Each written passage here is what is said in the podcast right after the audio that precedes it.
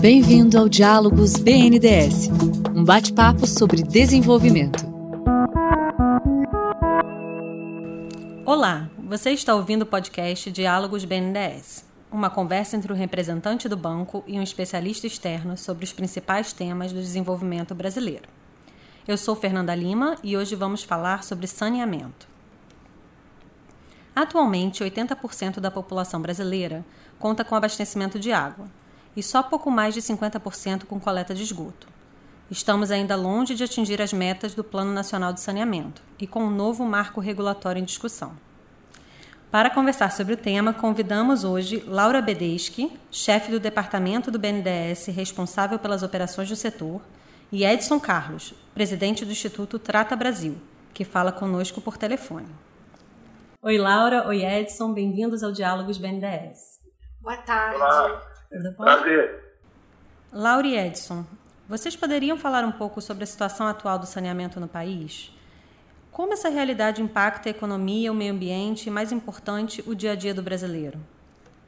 Então, o saneamento ele é um, um elemento essencial da vida, é, de um padrão digno de vida, né? da saúde pública das pessoas. Tem questões ambientais, questões de produtividade da força de trabalho, é, da questão da educação, impacta na, na educação, na, no, no nível de aprendizado das pessoas por conta das doenças, geração de empregos, valorização mobiliária, aumento do turismo, entre outras coisas. O Trata Brasil conduziu um, um, um, estudo muito interessante que quantifica os benefícios econômicos e sociais da expansão do saneamento no Brasil. Edson, você pode passar um pouco dos números do estudo de vocês? Sim. Então, como você disse na introdução, nós temos ainda quase 35 milhões de brasileiros que não têm água tratada ainda, quer dizer, é um Canadá inteiro, se a gente for pensar em número de pessoas, né? Tem metade do Brasil, 100 milhões de brasileiros não tem coleta de esgoto. Então, o Brasil sempre buscou mostrar para a população que isso traz impactos negativos muito grandes, como foi dito, né? Mas também quantificamos quanto significa isso do ponto de vista da melhoria da economia, porque tudo isso tem reflexo econômico, né? Ao não fazer saneamento, as prefeituras acabam arcando com um custo muito alto na área da saúde, né? Porque as pessoas adoecem, as pessoas então, usam os leitos hospitalares, é, são internadas, precisam de remédios, elas perdem dias de trabalho, isso tudo faz ter um impacto na economia, fora as outras coisas. E esse estudo que foi feito para a gente é, mostrou que em 20 anos, se, se computar a diminuição dos custos de saúde, a melhoria da educação, a, os postos de trabalho gerados no turismo, a melhoria da renda dos salários, que os salários são melhores onde tem saneamento, isso dá mais ou menos 1,1 trilhão em 20 anos. Né? Isso, só para ter uma ideia, nós estamos debatendo um trilhão para a Previdência da República, tá certo? Que é é, 10 anos, mas em 20 a gente teria outra previdência só de ganhos voltados às melhorias que o saneamento traria. Então é muito recurso. É, e também tem um estudo interessante que foi patrocinado por uma empresa privada do setor é, sobre mulheres e saneamento. Eu acho que depois aqui a gente vai deixar né, um link com todos esses estudos que a gente está mencionando no podcast para quem quiser acessar, ver é, em profundidade os dados. E esse estudo mostra a questão do impacto da falta de saneamento nas mulheres, né? E isso impacta na saúde, na qualidade de vida, na questão da produtividade da mão de obra. Então é muito interessante esse estudo, né? E... É, exatamente. Isso permitiu, com a, com a melhoria do censo do IBGE, cada vez mais é possível a gente fazer um recorte dos impactos dentro da família. Antes a gente só sabia que a família era impactada e que a criança era impactada porque a gente pegava os recortes de 0 a 5 anos do Ministério da Saúde. Mas com a melhoria do censo, foi possível também a gente verificar que dentro da família a pessoa mais impactada é a mulher, porque é justamente ela que cuida da saúde toda, de todos os membros, né? Então, se o marido fica doente, é ela que leva ao, ao hospital, ao médico, se é a criança também, se é o idoso. Então, ela acaba suportando mais esse custo social e econômico, faltando ao faltando à escola, acabando com as poucas horas de lazer. E a gente apresentou esse estudo junto com essa empresa privada nas Nações Unidas, porque foi um estudo inédito mostrando que a mulher é muito impactada, o que também é um problema, né? Então, a questão do saneamento tem até uma questão de redução das desigualdades entre os gêneros, né? Se você tiver saneamento numa determinada região, a mão de obra é, feminina ela fica mais produtiva, ela pode é, ter uma renda melhor. Então, é muito interessante esse estudo de mulheres e saneamento que, que foi feito também, coordenado pelo Trata Brasil. E um detalhe também, dentro da, da, da mulher, a, a, mulher negra e pobre é a mais afetada ainda. Também tem esse fator de dignidade, além de da, a gente saber que a mulher, de forma geral, é a mais impactada, a mulher negra e pobre é mais impactada ainda. É, você falou um pouquinho do Canadá, Edson. É, como o Brasil se compara a outros países é, em relação ao acesso da população a saneamento? Então, o Brasil, quando a gente olha, se a gente dividir o mundo em duas partes, o Brasil está na parte pior do saneamento. Então, quer dizer, não se compara a nenhum país desenvolvido e já resolveu esse problema há muito tempo. Então, não tem comparação possível com Alemanha, Canadá, Estados Unidos, França. Não dá para comparar porque eles nem sabem mais do que a gente está falando. É inadmissível você não ter a infraestrutura mais básica da básica. Né? Então, quando aí a gente vai comparar com os sul-americanos, por exemplo, onde a gente também está muito mal. Nós estamos pior que a Argentina, nós estamos pior que o México, nós estamos pior que a Colômbia. Então, é, mesmo comparando com os nossos pares locais, a gente também está muito ruim. Isso fruto de décadas de falta de investimento em saneamento. Então, esse modelo atual, que é baseado quase totalmente em financiamento público, ele não consegue mais dar conta, mas a, a população não para de crescer, as cidades não param de crescer. Então, muitas cidades que tinham até indicadores razoáveis, hoje têm indicadores ruins, porque não conseguem cobrir nem o crescimento demográfico. Então a gente está andando para trás em muitos lugares. E também a perda de água, né? Porque às vezes você tem a rede de abastecimento de água, mas aí, como não tem a manutenção, por mais que você esteja atendendo aquela população com água, está aumentando a perda de água. Então, assim, são números muito ruins, né? Em termos gerais, né? A população brasileira que tem acesso ao abastecimento de água é de 83,5%.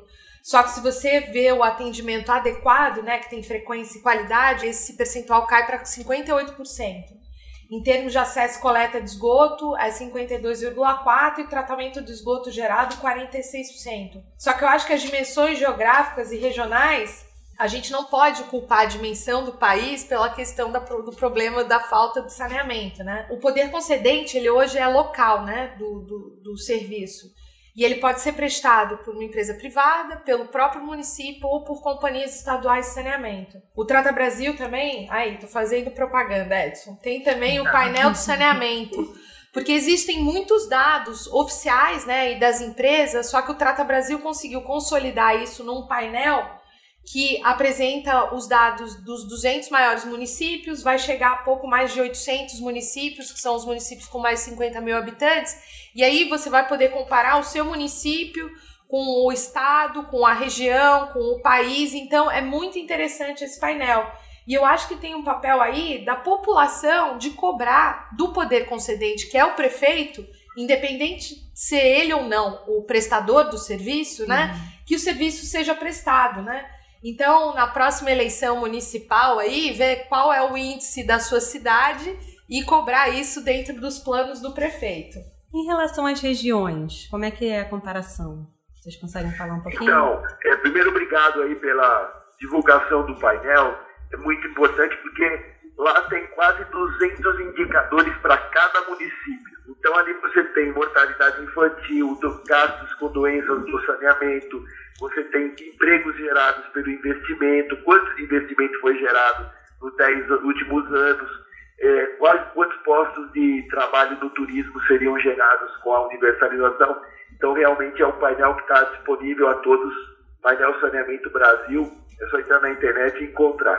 Então, quando a gente fala dos números das médias brasileiras, como você disse bem, a média não explica o Brasil. Né? Nós temos, então, Sudeste bem mais evoluído em termos de água tratada, coleta de esgoto, que já chegou mais de 80% da, da população tem até coleta, mas o tratamento ainda tem um desafio. Então a gente ainda tem quase metade do esgoto da região Sudeste que é a mais desenvolvida, a mais rica a ser tratada. Mas quando a gente vai para regiões como o Norte, por exemplo, onde só 10% das pessoas têm coleta de esgoto, então aí você tem dificuldades muito maiores. São empresas operadoras estaduais, na maioria delas, muito frágeis, incapazes de tomar recurso para poder fazer investimento, muitas delas sucateadas, com baixíssima possibilidade de avançar. Então, por isso que essa discussão é, do novo modelo de saneamento é tão relevante, principalmente para essas áreas muito carentes, uma parte grande do Nordeste também, o Sul, o Sul do Brasil, que a gente sempre espera que seja bom em tudo, Santa Catarina tem pouco mais de 20% de coleta de esgoto, Rio Grande do Sul 31%, quer dizer, mesmo estados de colonização europeia, estados de qualidade de vida mais elevada, sofrem muito. Então, a gente precisa ter um olhar local, regional, porque as dificuldades são muito diferentes e às vezes as médias não explicam bem o que é o país. A gente aqui também acredita na questão do modelo regionalizado, né? Pra, de forma a alavancar os investimentos em saneamento. Então, essa questão do interesse ser local, né, ser o município que é o seria o poder concedente, está até em discussão no projeto de lei que está lá na Câmara agora, que já passou pelo Senado, um novo marco regulatório para o saneamento, de forma a incentivar que sejam buscadas soluções regionais, né? Para a gente evitar que só os municípios que tenham maior é, renda tenham saneamento. A gente quer um saneamento universalizado no país, é, com a, maximizando os recursos é, públicos, né? Porque de alguma forma, né, você precisa em áreas remotas, em áreas de baixa renda, algum tipo de subsídio. E como se dá a participação da iniciativa privada? Ela pode ser também uma solução? Como ela claro, se encaixa? Claro que sim. É, é, nós estamos falando de um investimento aí por baixo de 450, 500 bilhões de reais só para água e esgoto já tem números que falam mais de 600 milhões, considerando as redes antigas que têm que ser trocadas. Então a gente não só tem que levar o serviço para quem não tem, como também tem que transformar o serviço que já existe, que é muito ruim. Então são cifras impossíveis de serem cobertas hoje apenas pelo financiamento público.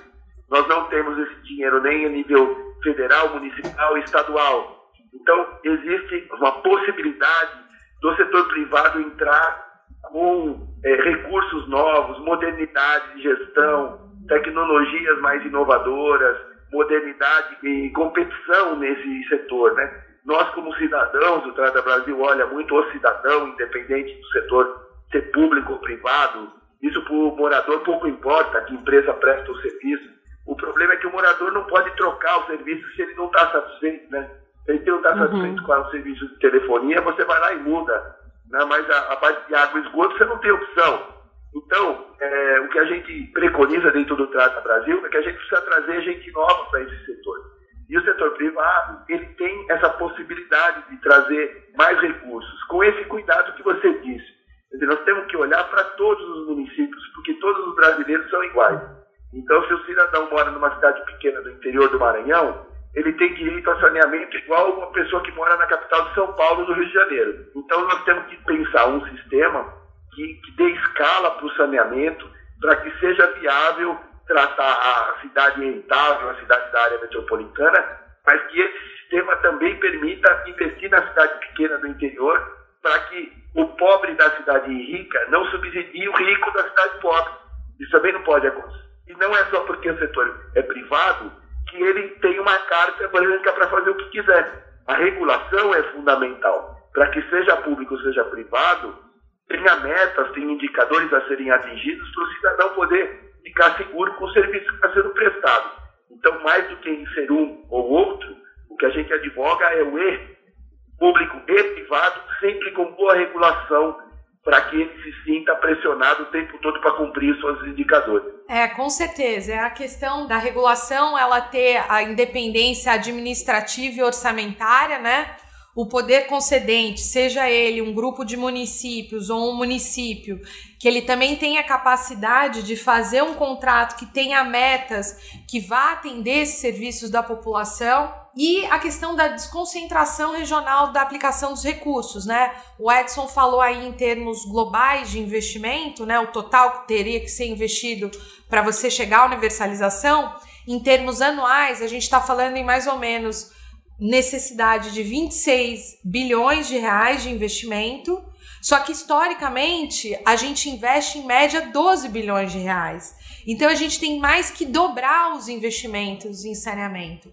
E a questão da concentração regional, mais uma vez, ela é muito patente aí, né? 53% dos investimentos em 2017 foram feitos em São Paulo, Minas Gerais e Paraná. Norte e Nordeste, que tem o maior déficit de água, né, 60% de déficit de água e 46% do déficit de esgoto, tiveram só 22% dos investimentos. Então, assim, é uma equação que não fecha para você ter uma universalização dentro de um horizonte de tempo adequado, né? A gente acredita que é questão de elevar os, o nível dos investimentos com a entrada dos privados de uma forma relevante, porque hoje, é, dentro do, da prestação de serviço, eles fazem mais ou menos 10% da população em termos de água e esgoto e é mais ou menos 20% dos investimentos.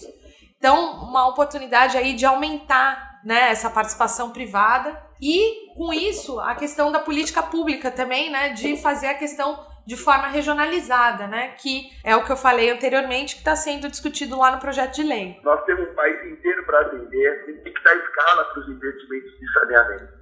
Hoje, como é que ele é feito? Cada cidade se preocupa com, com si, então o prefeito fica lutando para o saneamento da cidade dele. Às vezes, uma estação de tratamento só resolveria duas, três cidades e a gente acaba fazendo uma em cada cidade, porque o prefeito só olha para o município dele não tem essa noção de regionalidade, que é o novo projeto de lei lá de formação dos blocos de municípios, que a discussão no Congresso busca, é dizer, dar escala para que seja viável qualquer tipo de município. A gente sabe, a gente acompanha o mercado, a gente anda pelo Brasil e vê que existem empresas privadas nascendo cuidando só de municípios pequenos e, de forma lucrativa. Então a gente já coloca até em dúvida se esse negócio de cidade pequena não dá lucro, porque em muitos casos dá sim. Basta fazer um sistema de água e esgoto adequado àquele tamanho de município, aquele número de ligações, e não uma estrutura gigantesca para atender uma cidade de área metropolitana. Mas mesmo que o município teoricamente não seja viável, quando você coloca aquele no plano regional, um plano por bacia hidrográfica, por consórcio, começa a fazer todo sentido, porque o investimento é todo feito localmente, naquela região. Então, a compra é feita por escala, o produto químico é comprado de um volume maior, equipamento é comprado por um volume maior. Então, aí você começa a tornar viável coisas que antigamente não eram.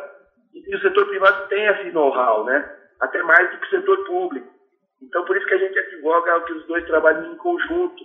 O setor público avançou muito na água, conhece os problemas hídricos, a questão da disponibilidade de água da região, e o setor privado conhece bem como fazer obra, como fazer licitação, como captar recursos. Então, acho que o melhor dos mundos e o que a gente está tentando lá em Brasília é, é que esse novo marco consiga aproximar setores que eram vistos entre eles como inimigos em muitos casos, né? Sendo que a gente já venceu essa barreira na telecomunicação, na, na energia elétrica e tantas outras áreas. A gente não pode mais se perder nessas discussões que não levam a nada e vai ser um ou outro, né? A gente precisa de todos. E essa questão, né, do modelo regionalizado, como a gente não tem um incentivo hoje em dia, né? Você tem as companhias estaduais de saneamento que vieram lá de um planejamento de política pública da década de 70. Então a gente tem uma oportunidade aí, porque você já tem os, os clusters das, das companhias estaduais de, de saneamento e os outros municípios, né? Você pode trabalhar aí numa lógica de bacia, né? E você tem exemplos, né, hoje, de prestação de serviço regionalizada que dá super certo. Por exemplo, tem um consórcio aqui é, na, no Rio de Janeiro que junta Cabo Frio, Armação dos Búzios, Iguaba Grande, Arraial do Cabo e São Pedro da Aldeia, que foi concedido para iniciativa privada, cinco municípios. É um modelo que você não vê muito, mas você vê que dá escala, né? Você consegue trazer o saneamento para patamares muito melhores, num prazo muito menor, porque você está juntando um conjunto de municípios. E aí. É, ne... Exatamente. É outro caso, caso de Mato Grosso também, tem várias cidades pequenas, Tocantins, várias cidades pequenas sendo operadas por empresas privadas, justamente porque deram escala para o investimento, né? São várias cidades ao mesmo tempo. Então, é possível sim, basta ter uma engenharia que faça sentido do ponto de vista econômico. Um outro dado interessante, assim, é surpreendente, é que falam muito que o setor privado só se interessa por município grande, mas quase 60% das cidades hoje já operadas por, pela iniciativa privada são menores de 50 mil habitantes. Então, aquelas coisas que falam, mas que não têm representatividade no mundo real. Né? Então, a questão de ser grande ou pequena você adequa o seu sistema ao tamanho da cidade. Então, é, eu acho que faz todo sentido essa discussão e, e, e assim, para nossa felicidade, o Congresso nunca teve esse nível de discussão, um nível de engajamento, os dois presidentes das casas interessados, porque viram que o saneamento ele não é só um ganho social, é um ganho ambiental e um ganho econômico brutal para o país. Né? Então, eu acho que a gente precisa parar um pouco dessa discussão que não leva a nada e realmente trabalhar pela união desses dois setores, público e privado, que são fundamentais. É, com certeza. E aí tem os modelos de parceria, né? Você pode fazer diversos modelos, né? Você pode fazer PPP, você pode fazer subconcessões, subdelegações, privatizações. Você pode arranjar em diversos modelos, mas eu acho que o fundamental aqui, como o Edson falou, é maximizar os investimentos e maximizar o retorno do investimento público também, né? Uhum. Porque você tem recursos também que são não reembolsáveis, né? Como é que você maximiza o uso desses recursos, né? Quem sabe pensando nessa questão dos clusters, né? Na, na questão de, do, da junção dos municípios, que tenha lá uma, um recurso que é um investimento público numa determinada estação de tratamento, como é que você maximiza é, é a utilização desse recurso? Todos os dados de saneamento, existe um, um sistema que se chama SNIS, mas assim, eu, eu sugiro olhar lá no painel de saneamento e tem o, um panorama da participação privada de saneamento da Abicom, que também eu vou botar o link depois para ver esses dados que o Edson falou, do tamanho dos municípios. Hoje a participação privada é muito pouco relevante, né? São 266 contratos num universo do Brasil que são mais de 5.500 municípios, né? Então, essa falta também de formalização é um dos temas que está sendo muito discutido em Brasília, porque independente do contrato ser de programa, quer dizer, entre município empresa estadual ou de concessão, envolvendo uma empresa privada, ele tem que ter metas a serem atingidas. Né? O cidadão precisa ter uma ideia de quando ele terá o serviço. É, isso, isso permite à agência reguladora, que é fundamental também e avançou muito pouco no saneamento, ela cobrar né? porque a, a função da agência reguladora é manter o equilíbrio daquele contrato, é, fazer ter uma forma da tarifa re, remunerar os investimentos que vão ser feitos, mas, sobretudo, proteger o cidadão, né? com a tarifa adequada para aquele padrão de vida daquela população, a qualidade do serviço que está sendo prestado, se tem coerência com a tarifa. Então, a, a regulação ela também precisa avançar bastante e, e, não adianta, se você não tem um contrato, seja de um ou de outro, que espelhe os compromissos que a cidade quer com aquela empresa operadora, é, a regulação também não consegue funcionar. Então a gente precisa dar um grande salto, principalmente nesses municípios, mas que são milhares, e hoje existe um contrato verbal. Um dia alguém chegou lá e disse, eu vou prestar esse serviço, um dia eu chego no, na totalidade dos, dos moradores com água, outro dia eu chego com esgoto, e isso se perdeu no tempo. Então, hoje a gente precisa também cobrar para que essas empresas, sejam públicas ou privadas, tenham um universo de tempo para chegar. Né? Porque também, senão, também não, não funciona. O cidadão ele precisa ter essa perspectiva. Né? Ninguém quer que todo mundo tenha água e esgoto amanhã. Nós, nós estamos falando em 20 anos e mesmo assim é, já vemos uma dificuldade enorme. Nós estamos no século XXI falando e compromissos para 2030 que muito provavelmente não serão atingidos. Então, 2040, já, já falo em 2060, quer dizer, é inaceitável para o padrão econômico né, de desenvolvimento que o Brasil atingiu, né? Pois é, a nona economia do mundo não pode continuar entre os piores de saneamento na posição 112 do ranking de saneamento, né? Exato, é isso, exatamente isso. É inaceitável, né? A, a gente tem uma, uma dogma no Trata Brasil que a gente fala que o saneamento precisa ser um desejo do cidadão. Igual a gente quer um celular de última geração, a gente deveria querer o melhor saneamento do mundo. Né? Mas, infelizmente, em muitos lugares do Brasil que a gente visita, é, a pessoa nem sabe que tem direito à água tratada, nem sabe que tem direito ao esgoto coletado e tratado e vive naquelas condições subhumanas lá por décadas. Né? Os avós moravam ali, os pais, eles, as crianças, os filhos. Quer dizer, a gente precisa ter um olhar para essas áreas também muito vulneráveis, áreas irregulares, favelas, áreas é, de, de é, pequenas comunidades, também são brasileiros, né? Isso, de alguma forma, também o um marco legal, o novo marco legal toca nisso, né? A gente precisa encontrar também mecanismos para atender essas, essas áreas que são vulneráveis, onde as pessoas sofrem muito, mas muitas vezes nem a empresa operadora consegue entrar ali, porque é uma área invadida, porque não tem propriedade da terra, e as pessoas continuam vivendo ali, roubam muitas vezes a água da rede, furam um poço e jogam esgoto em qualquer lugar. Né? O custo disso é de todo mundo, né?